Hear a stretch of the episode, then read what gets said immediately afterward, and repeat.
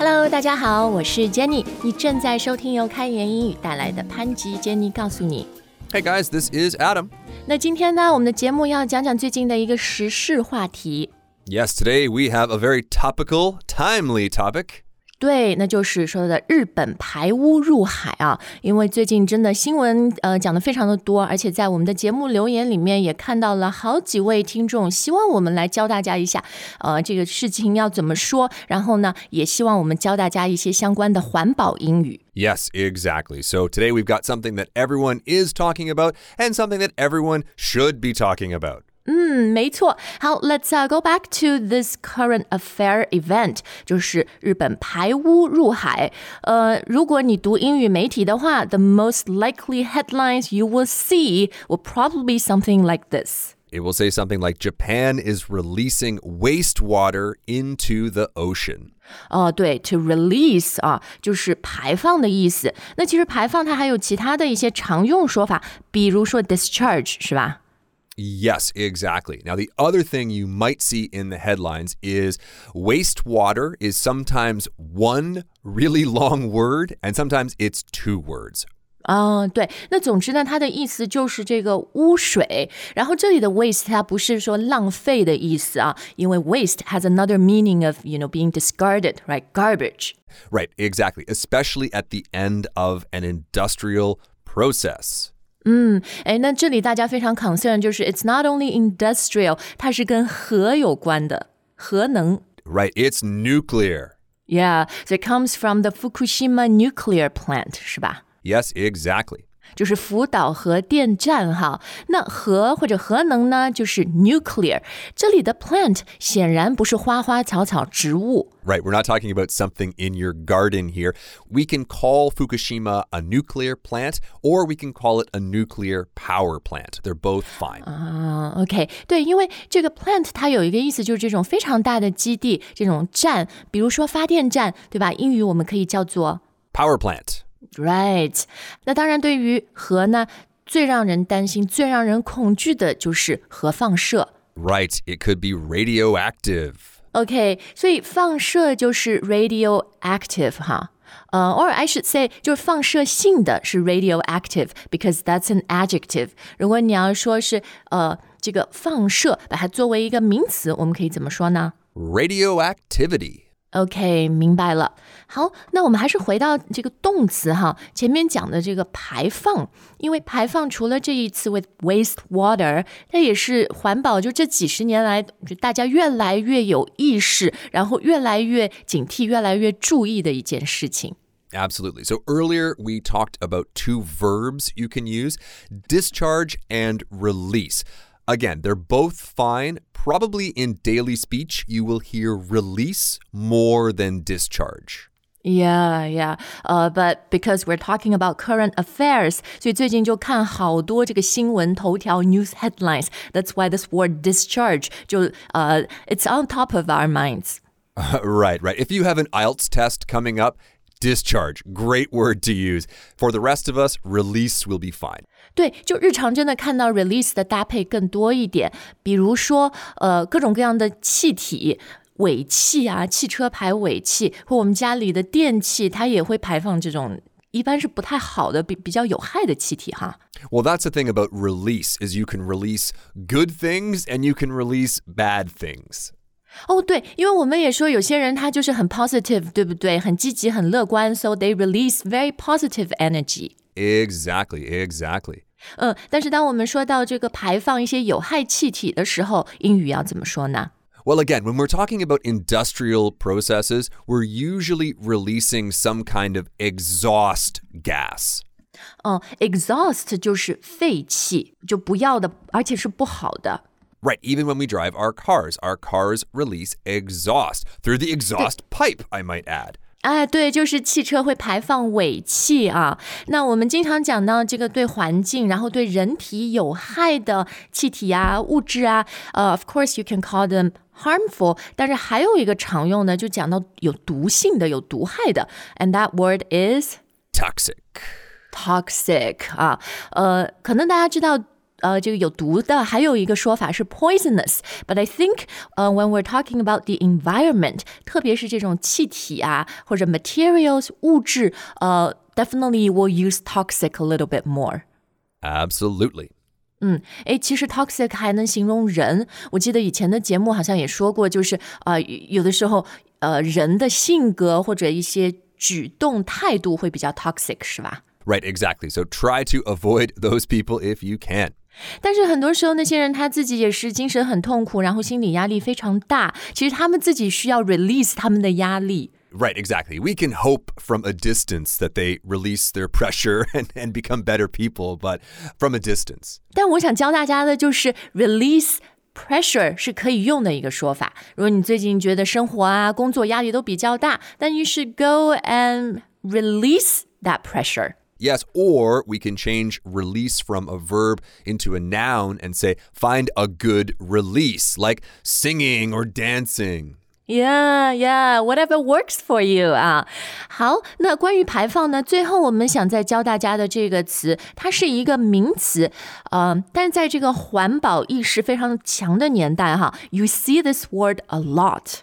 You sure do. So this word also begins with E and it is emission emission, E M I S S I O N 啊，那说到这个词啊，经常它搭配的就是说什么汽车尾气的排放，然后还有一些就是新的标准，是吧？Governments are uh getting more and more uh stringent about these standards. Yes, exactly. So, of course, we're talking about car emissions. Now, when I think about the phrase emission standards, I think about the state of California.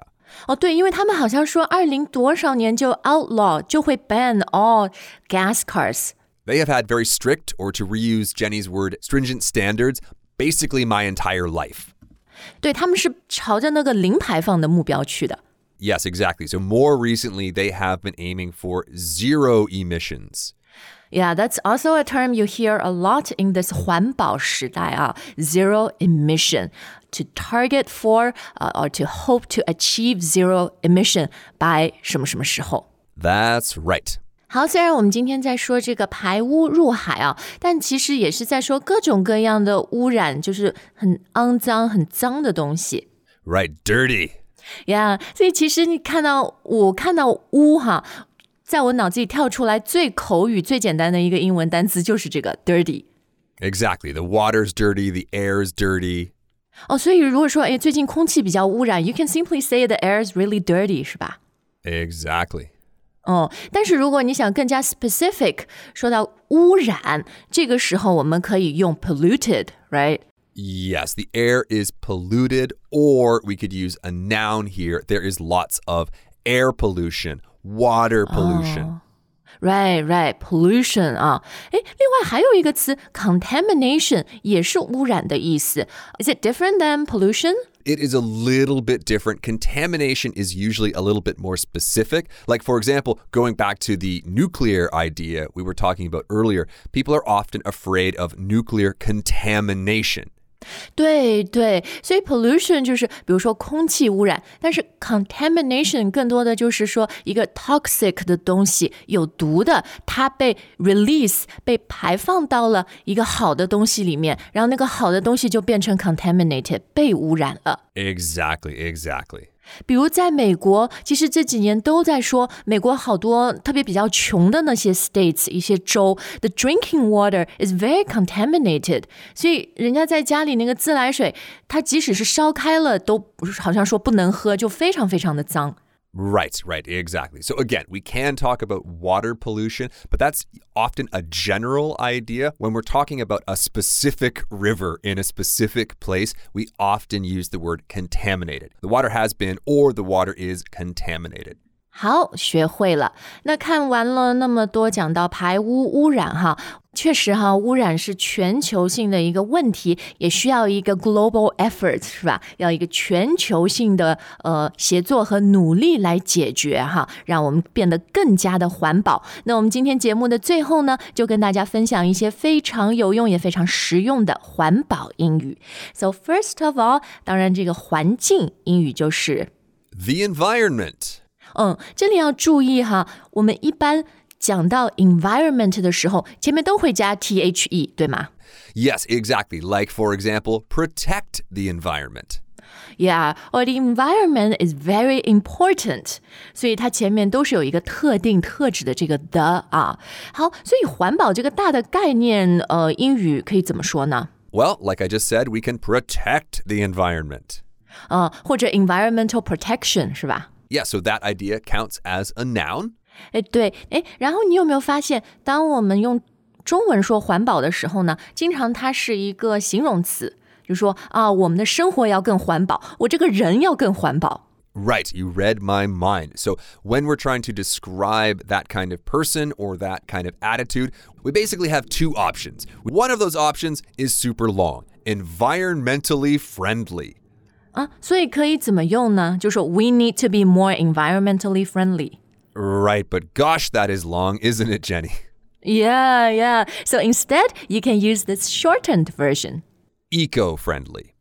啊、对，eco 哈，所以 eco 呢，其实 大家在很多很多的产品或者很多很多的这种 slogan 里面都会看到这个词。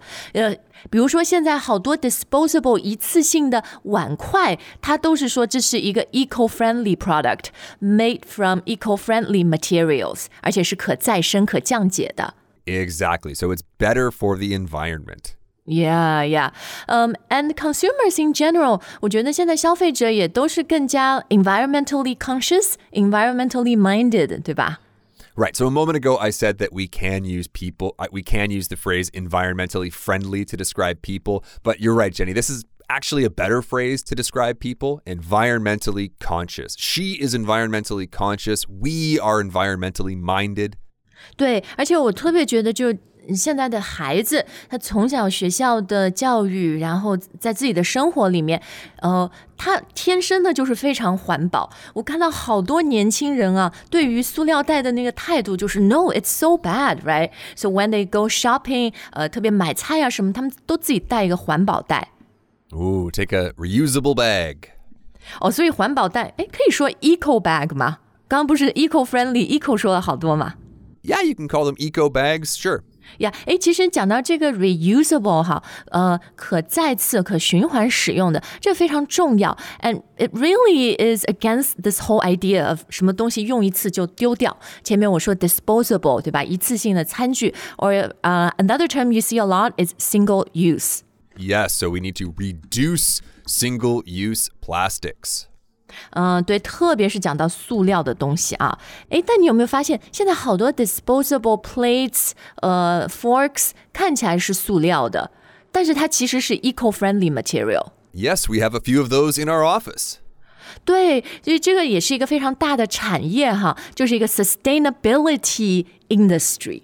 Yes, exactly. 啊，所以 sustainability 或者它的形容词 sustainable 意思就是 it can go on for a long time。 Just like us. Well, we're getting there, but yeah, it's been a long time 哈，所以就是可持续性的意思，可持续性的发展，我们可以叫做 sustainable development。 Yeah, so again, sustainability is a noun, but the adjective sustainable you will see with words like Jenny just said sustainable development, sustainable practices. 诶，其实说到这个 sustainable development 啊，很多的企业呢，呃，最近十十几二十年吧，都是 trying to be more sustainable. Even like when you're booking airline tickets now，现在那个呃旁边会写说啊，这架航班它的排放量是多少？因为大家有这个概念嘛，就是啊，我们希望排放少一点，然后希望呃，hopefully achieve carbon neutral，对吧？Right, exactly. Carbon neutral. So before we were talking about zero emissions, now we're talking about a way to offset emissions. 哦，对，因为这个碳中和 carbon neutral 不是说真的零排放 zero emission，而是说我排放了，但是呢，我其他也做了一些环保的事情 to offset，就是有这个 carbon credits。 Right. So the idea isn't zero as in none, nothing, nothing ever existed. The idea is net zero. 嗯，net zero，我想的就是你这个生意终于打平了、l i k e break even 是吧？你有花钱，你有投入，但是你 拿进来、收进来的钱 offsets your、uh, cost。 Exactly. 好，那我们今天的节目就到这儿啊、呃其实今天我们讲了非常多的东西哈，希望大家呢能够好好看一下，也好好保存我们今天的文稿，因为都是非常实用，而且就像 Adam 说的，something we all should know and pay attention to。Absolutely, guys. Protecting the environment is a responsibility that we all should take really, really seriously. 好，非常感谢大家的收听，我们下次再见。All right, bye for now.